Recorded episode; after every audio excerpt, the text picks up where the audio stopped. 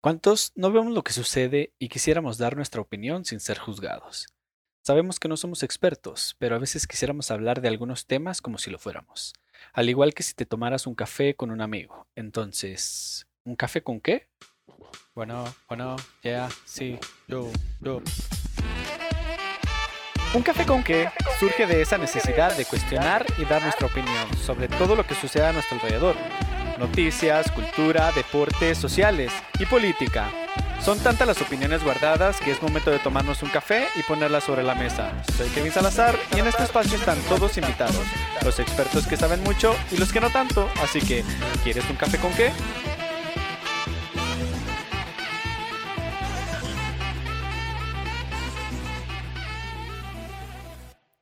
Hola, ¿qué tal? Bienvenido, bienvenida y como ya escuchaste, no soy ningún experto en los temas que quiero hablar, pero ¿cuántas veces no quisiéramos hablar como expertos?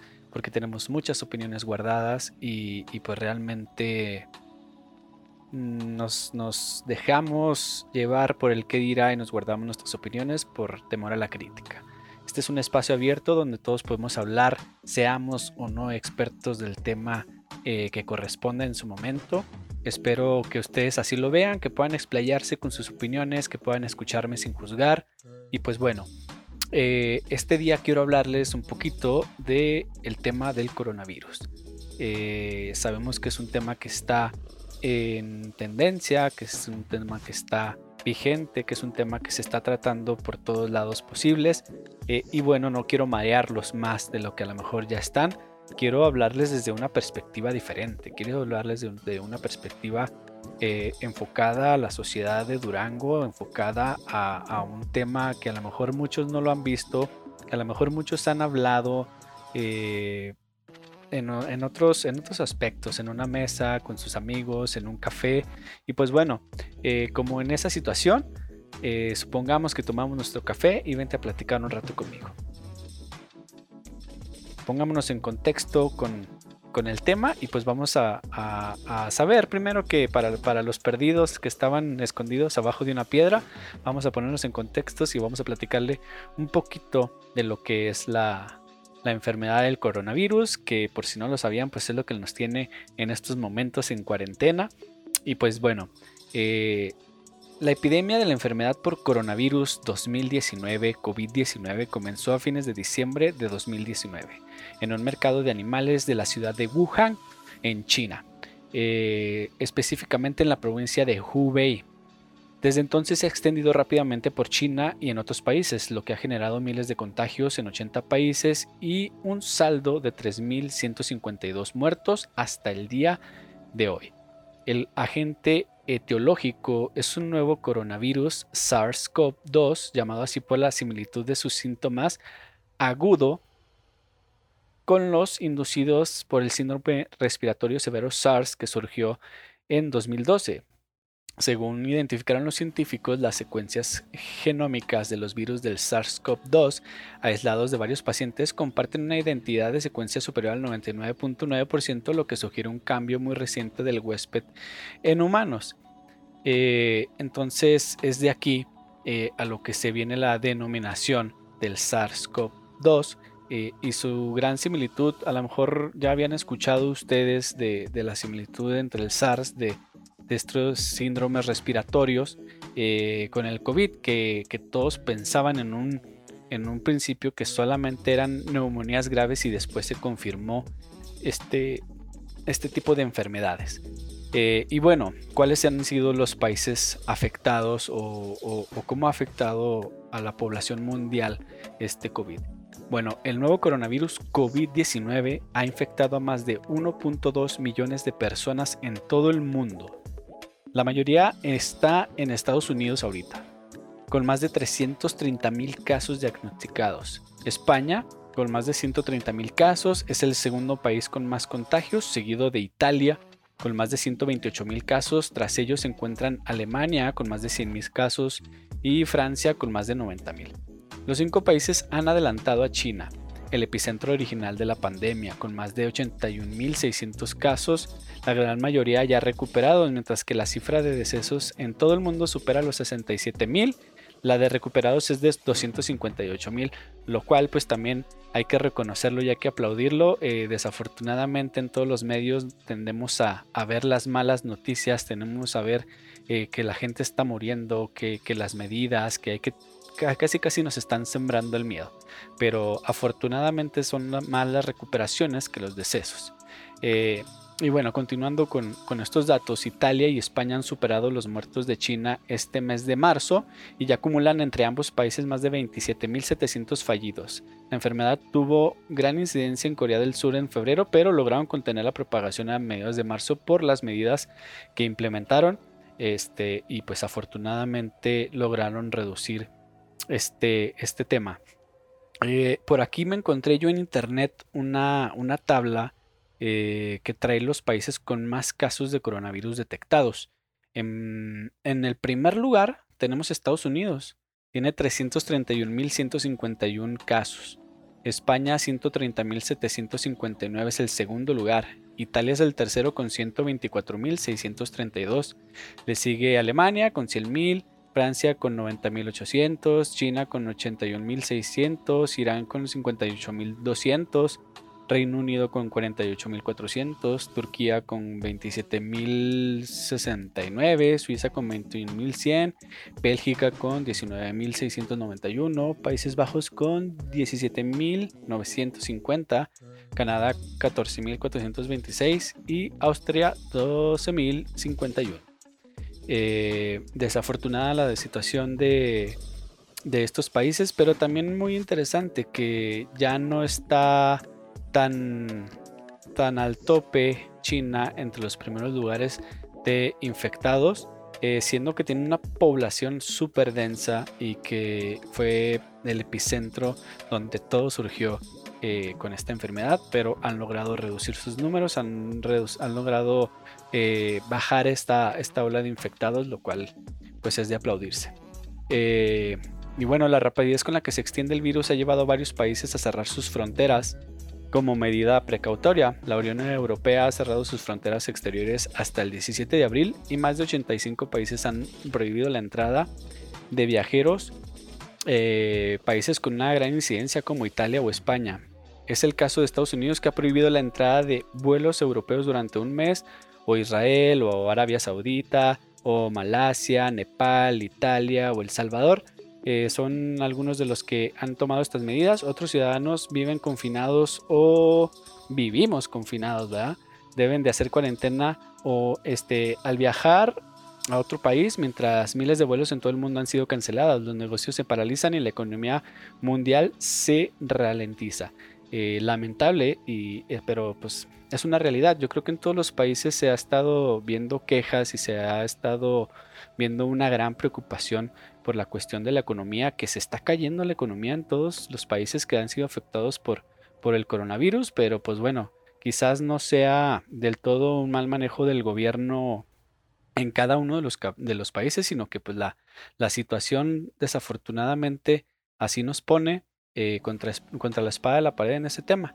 Pero bueno, ya más en específico, eh, me gustaría que hablemos del coronavirus eh, la situación, cómo está actualmente en México, cuántos casos tenemos. Afortunadamente ya vimos que no estamos en la tabla de, países más, más infectados, con más casos.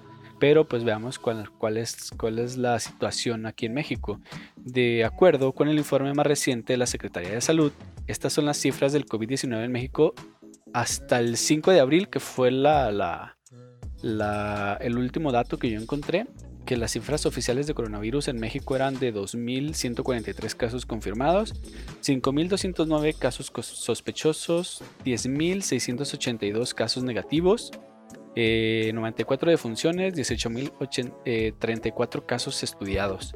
Eh, bueno, de esto ya tiene bastante tiempecito. Mm, honestamente no encontré datos más recientes, pero el punto era con esto que la situación de México está muy por debajo de los demás países que están afectados por el coronavirus, lo cual es afortunado, pero también se ha recibido una crítica al gobierno por, por estos datos que se han dado a conocer, porque están muy, muy por debajo de, de los demás países afectados. y, y se dice que esto es porque realmente no se han hecho las pruebas necesarias, que realmente no se cuenta ni siquiera con la infraestructura, no se cuenta con los materiales para, para realizar las pruebas. Y esto ha sido una, una crítica muy dura al gobierno que, que realmente no sabemos si, si esto sea la realidad, porque había quienes hacían una comparación entre los, los estados fronterizos, que era como que la, la, comparación más, más clara, que los estados que están en la frontera por parte de Estados Unidos tienen muchísimos casos, cientos de casos cada uno de los estados. Y los que están en la frontera por parte de México tenían muy, muy poquitos casos, a lo mucho 9, 14 casos que había visto yo. Este, y sí era un contraste muy grande, pero bueno, eh, ya de ahí en más, pues realmente no somos quienes para, para saber. Pero en mi opinión, yo creo que sí hace falta eh, más, más material para pruebas realmente no se está atendiendo todos los reportes, que también sabemos que la sociedad entra en pánico este, y tiene un miedo que ya traes una gripita cualquiera y ya te estás reportando por coronavirus para que te hagan la prueba y, y realmente sí tienes que pasar por diversos filtros para que te puedan hacer la prueba, porque pues si no imagínate la cantidad de material que se estaría desperdiciando eh, en pruebas de COVID, pero pero pues esta era la crítica que así se hacía al gobierno. Afortunadamente y a lo que se ve, pues el, sistema de salud ha, aguantado, no ha colapsado, lo que quiere decir que, que pues entonces sí estamos eh, bajos en casos de COVID y pues eso es sumamente afortunado para nosotros porque realmente el sistema de salud en México no es muy bueno que digamos y realmente no tenemos la infraestructura para, para, para poder sobrellevar este tipo de situaciones, pero pues bueno, vamos viendo cómo se pone la situación más adelante.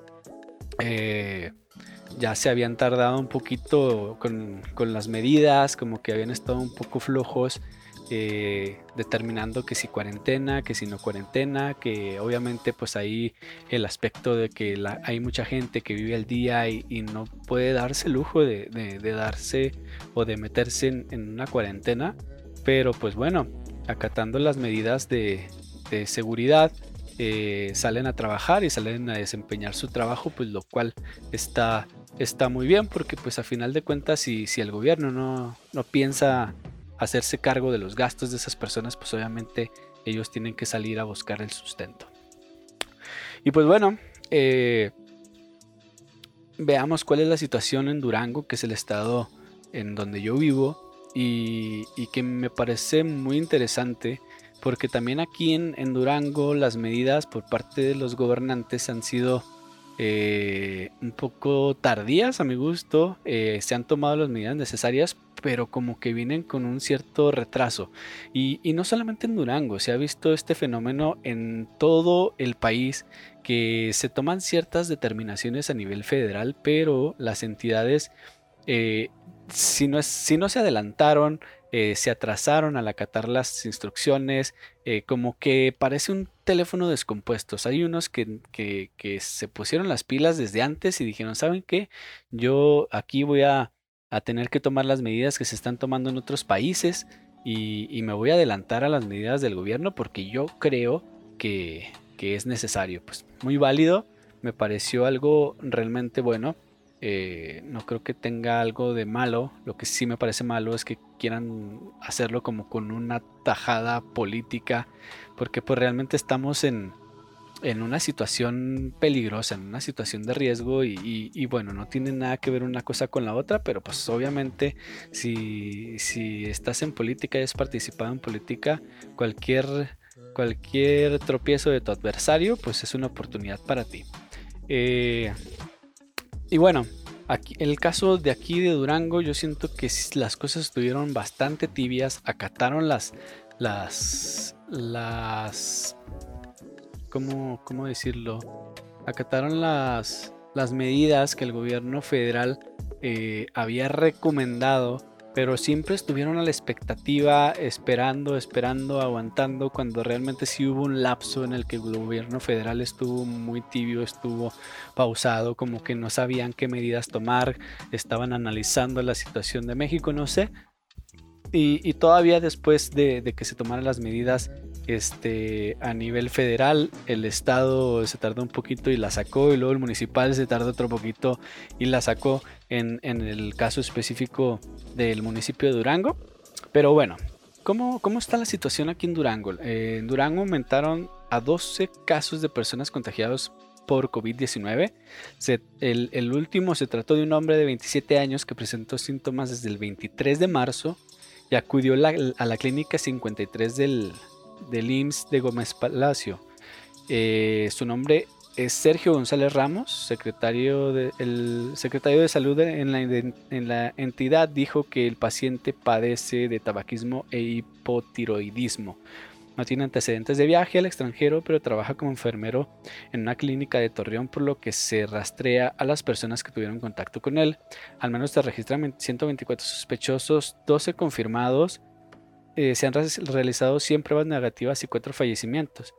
Eh, aquí hay, una situación que me parece muy interesante.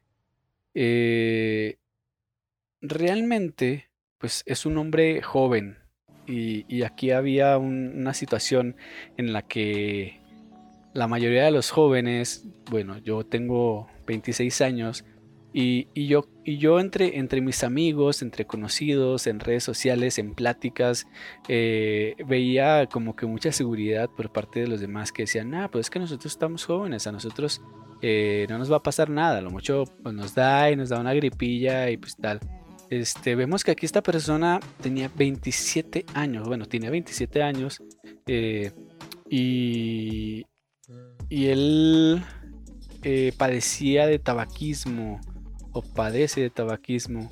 Entonces, cosa que sí eh, pone en una situación riesgosa a quienes, a quienes lo tienen. Y yo creo que el índice es bastante alto.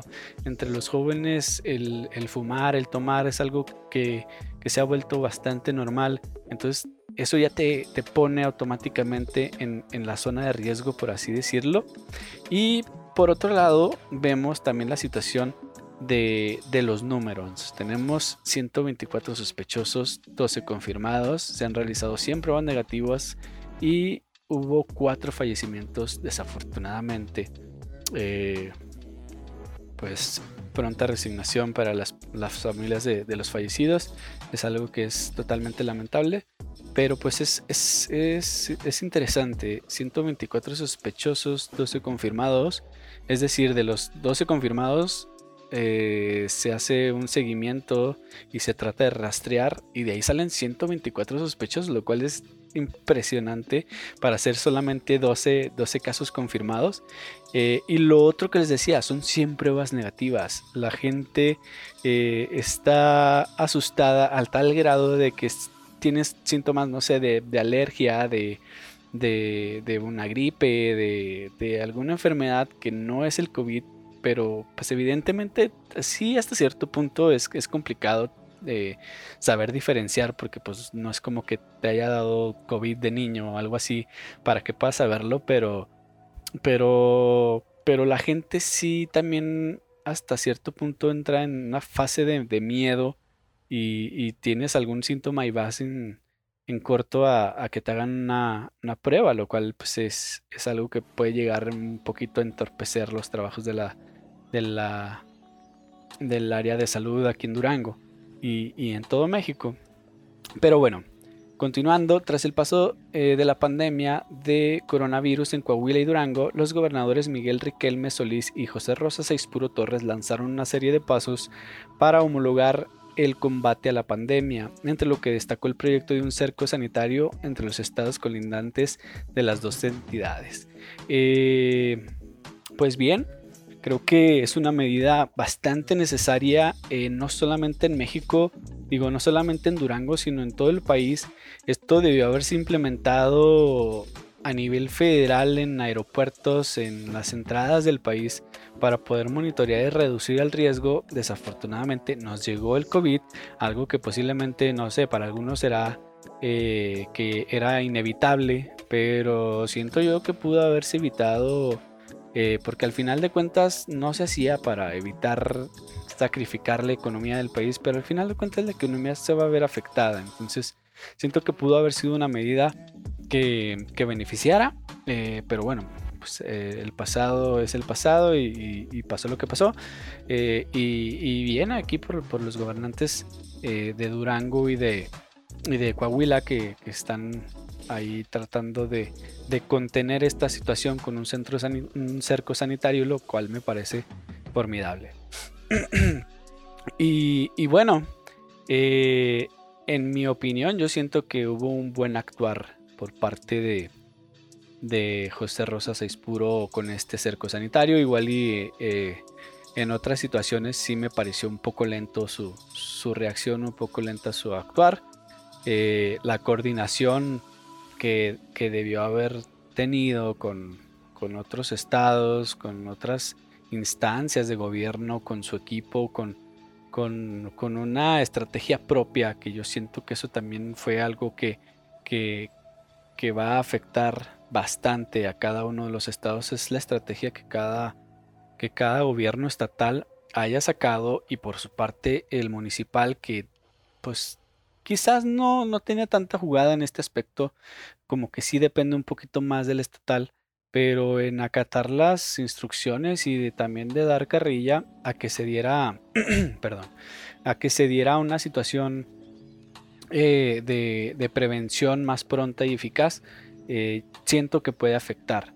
Entonces siento que, que este tipo de situaciones van a afectar no solamente en la situación de, salud, viene a afectar otros temas eh, sociales, como la cuestión política.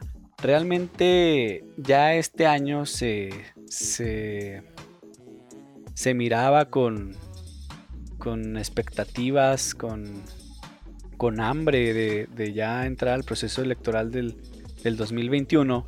Sabemos que tenemos elecciones el próximo año y, y realmente esto llega a afectar de cierto modo eh, la, la antesala de, esta elección, porque por un lado eh, no me parece muy ético de, los actores políticos y de los partidos que empiecen a, trabajar la cuestión política durante una situación eh, de una pandemia, de, una situación de una infección a nivel mundial, de, situaciones de, enfermos, de, muerte. Eh, es algo complicado, pero sí lo han hecho eh, tratando de golpetear al gobierno, ya sea municipal, ya sea estatal, ya sea federal, eh, con las acciones que ellos están llevando para tratar de prevenir y sobrellevar esta situación. Obviamente están buscando el error, están buscando el tropiezo, están buscando cualquier cosa para, para ellos sacar tajada política de decir, pues ellos están mal y nosotros hubiéramos hecho esto, o alguna situación así. Entonces, con esto entro al tema de el COVID como influencia rumbo a elección del 2021. Obviamente aquí yo ya les estoy dando una introducción de que la influencia positiva o negativa eh, es según se resuelva y controle el COVID en cada nivel de gobierno. Eh, desafortunadamente para Morena, creo yo, eh, no ha habido una conexión entre los aciertos y desaciertos del gobierno federal como para poder montar alguna ola de un buen acierto o para, o para poder esquivar los desaciertos del presidente. Siento que se han comido de lleno todos los desaciertos y no han capitalizado los aciertos, lo cual esto les va a seguir pegando con este tema del COVID. Eh, dependiendo de cómo se den las situaciones. Pero ha habido tropiezos en el camino. Obviamente es una situación nueva para todo el mundo. No habíamos tenido una pandemia, eh, por lo menos en muchísimos años.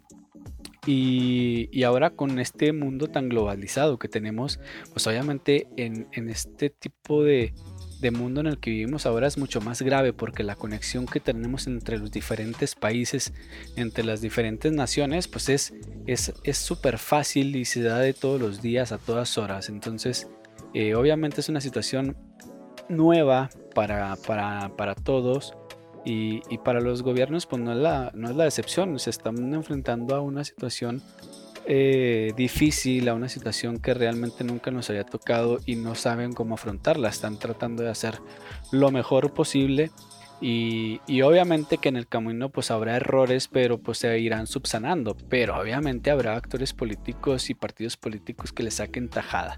Pero bueno, hasta cierto punto eh, yo no veo realmente un partido que se esté aprovechando totalmente de la situación.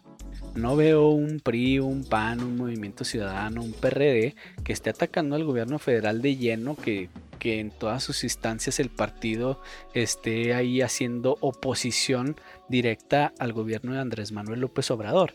Y no solamente en este tema, eh, en cualquiera, yo me refiero a cualquier tema. No, no hay realmente, yo, yo creo, una, una oposición directa al, al, gobierno de Andrés Manuel López Obrador, cosa que me parece muy extraña porque, pues obviamente el PAN ha sido oposición prácticamente toda su existencia y en estas en esta administración no ha sabido hacer oposición, no ha sabido señalar eh, los errores, no ha sabido proponer, no ha sabido presionar de la manera que lo hacía, eh, por ejemplo, con los gobiernos del PRI, lo cual me parece algo interesante porque mm, entonces quiere decir que ellos están eh, o le están apostando a otras estrategias para para ganar sus elecciones, cosa que ellos antes siempre presionaban, siempre estaban ahí al borde, fijándose en, los errores del, contrario para, poder eh, para poderle sacar provecho. Quizá esto se derive de que ya tuvieron el poder y, y de igual manera pues el PRI no está acostumbrado a hacer oposición eh, y obviamente no sabe hacerlo, lo cual ellos pues tendrán otra estrategia de, tratar de recuperar el triunfo como lo venían haciendo eh, en todos los niveles de, gobierno.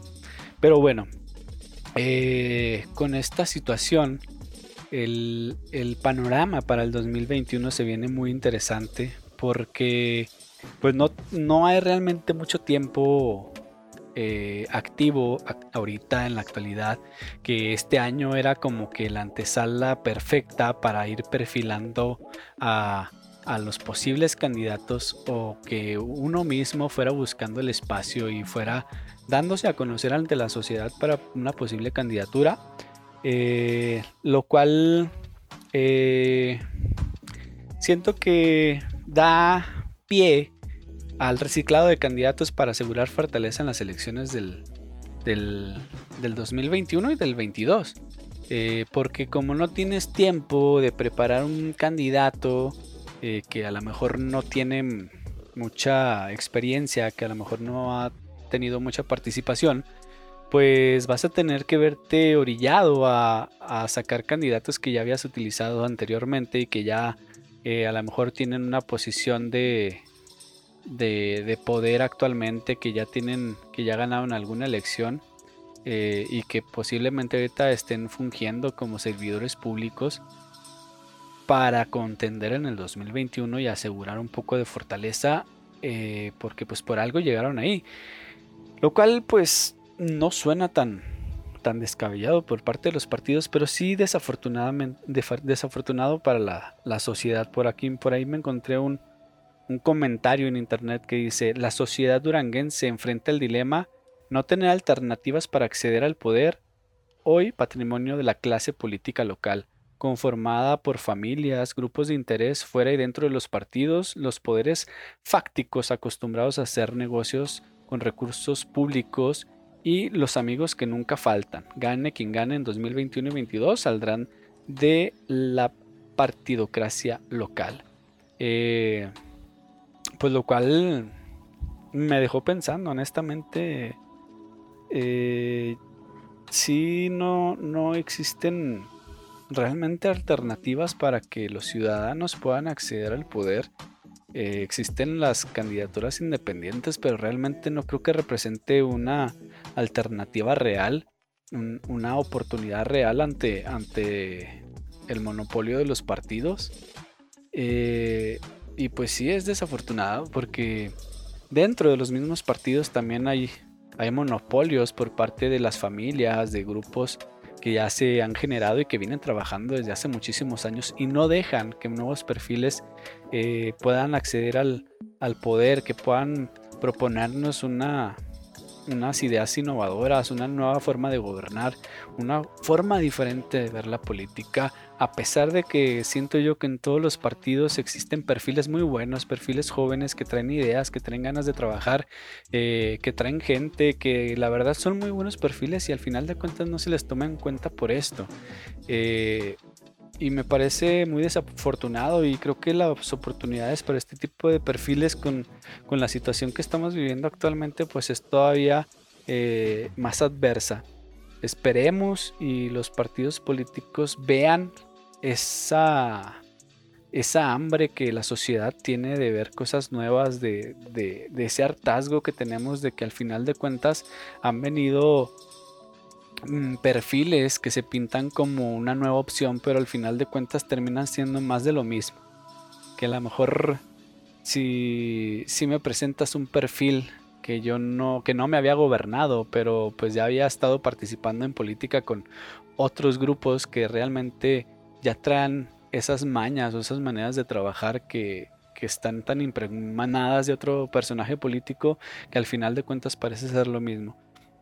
Entonces, esto es una, cosa muy interesante que a mí me llamó la atención. Eh, y pues bueno, con esto paso al otro tema que tenía por aquí apuntado, que es la posibilidad de candidatos jóvenes para el siguiente proceso electoral, lo cual ya mencioné un poco de eso. Eh, yo siento que habrá presión por parte de los jóvenes, como se ha venido haciendo hasta hace unos años, en que debe de haber candidaturas jóvenes en todos y cada uno de los partidos políticos. Yo siento que eso ya debería ser obligatorio. En todos los partidos políticos debes tener jóvenes preparados para, para una candidatura, para la función pública. Si no lo tienes, algo, algo mal estás haciendo como partido. Entonces debes darle la oportunidad a perfiles nuevos. Yo siento que eso eh, incluso sería un plus para el partido que lo haga porque realmente no cualquiera se atreve y, la ciudadanía quiere ver eso, la ciudadanía quiere ver ese riesgo, esa, la ciudadanía quiere ver algo diferente, quiere sentir ese cambio, quiere sentir un verdadero cambio, algo que sea innovador, algo que sea nuevo. Entonces, siento que dar este candidatos jóvenes, pues puede, ser la opción a que, tengamos algo diferente y puede darle un cambio total a la política, no solamente en la sociedad, sino en los partidos políticos llegaría a refrescar mucho eh, los grupos que monopolizan cada uno de los partidos. Siento que le daría un gran cambio. Eh, que claro, habrá, una, resiliencia, habrá una resistencia por parte de, de los grupos de poder. Pero siento que ya tienen que ir pensando en, en dejar su legado. No sé, véanlo como quieran, pero realmente ya hace falta esa, esa transición en que los jóvenes preparados tengan las oportunidades, así como lo, lo ha, ha habido y se ha visto con, con las mujeres, que, que, la verdad me da mucho gusto que se le ha dado cada vez más importancia y más espacio a las mujeres para la participación política. Este, y, y que claro, hace falta mucho por ver todavía con, mujeres en la participación de, la función pública. Esperemos que el próximo año sea un año donde haya más mujeres participando y que no sean eh, perfiles impuestos, que no sean familiares, que no sean amigos de, que sean mujeres preparadas, porque en Durango hay muchas mujeres preparadas, así como lo hay jóvenes, hay mujeres que están muy bien preparados y que, y que pueden dar un muy buen papel en la función pública. Si no tienes los perfiles dentro de tu partido, date la tarea de buscar un perfil ciudadano. Al parecer, todos los partidos tienen la opción de la candidatura ciudadano, pero no se dan a la tarea de buscar ciudadanos preparados, de ciudadanos eh, que estén aptos para la función pública. Eh, entonces, siento que el próximo año se viene una tarea muy grande para los partidos, se viene una tarea muy grande también para la ciudadanía porque eso también depende mucho de nosotros. Eh, que si hay algún candidato nuevo, un candidato joven que, sabe, que sepamos que está muy bien preparado, que nosotros podamos ver en él eh, una buena opción, pues también darle la oportunidad, no, no, votar por, por, los mismos siempre, ya sabemos eh, lo, que, lo que pasa con este tipo de, de voto de, confianza o no sé. Sí se puede tener algo mejor, no, no caigamos en el conformismo. Eh, démosle la oportunidad a, nuevos perfiles eh, y, vamos viendo que, esta transición a lo mejor no va a ser de un día para otro, pero tenemos que llegar a un punto en el que la democracia en el país sea diferente y sea mejor, que, que la política de Durango nos lleve a otro nivel de economía, de trabajo, de salud. Eh, y, no podemos pretender querer algo diferente si seguimos haciendo lo mismo. Entonces, yo siento que por aquí va la cosa para que esto pueda cambiar. Eh, darle la oportunidad a jóvenes, darle la oportunidad a mujeres y, dejar de reciclar candidatos. O sea, yo sé que, que, muchos son muy buenos perfiles, por muy grandes que sean. Eh, son muy buenos perfiles y han hecho muy buen trabajo, pero pues bueno, se ha hecho lo que se ha podido y hay que darle la oportunidad a la sangre nueva.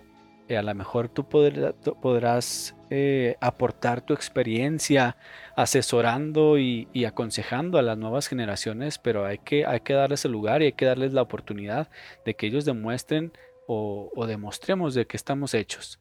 Porque al final de cuentas yo siento que la política es algo en lo que tenemos que involucrarnos todos porque afecta la vida de todos. Eh, sea Durango, sea México, sea China, sea Estados Unidos, la política nos afecta a todos y debería de interesarnos a todos. Entonces, si estamos en un país donde se nos da la libertad de elegir a nuestros gobernantes, pues vamos a involucrarnos, por lo menos a saber quiénes son los candidatos, quiénes son los posibles, eh, qué está haciendo cada uno de los partidos, si están haciendo las cosas bien desde el interior al exterior, este, en todos los aspectos. Hay que estar involucrados en la política, hay que estar eh, pendientes de lo que se está haciendo en la función pública también para ver qué perfiles van a salir, porque muchos, como ya lo comento, van a salir ya de la función pública a reelegirse o a buscar otro puesto este, de representación popular. Entonces es una obligación que tenemos nosotros el estar pendientes de eso.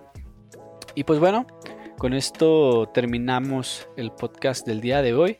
Espero espero que por ahí ya estén haciendo sus opiniones al respecto. Yo sé que no coincidiré con todos o, no, o no van a coincidir con todo lo que yo dije en este podcast, pero de eso se trata. Se trata de que podamos hablar, que podamos platicar un poquito de temas quizás hasta controversiales, pero me gusta, me gusta hablar de este tipo de temas, me gusta escuchar réplicas, me gusta escuchar las opiniones de otras personas, de otras ideologías, de otras formas de pensar. Eh, yo no estoy cerrado ni tengo una mente cuadrada para nada como para este tipo de temas, sino pues realmente no me animaría a hacerlos. Entonces pues espero que les haya gustado, espero que nos veamos en una próxima emisión y no olviden compartir y dejar sus opiniones. Bye bye.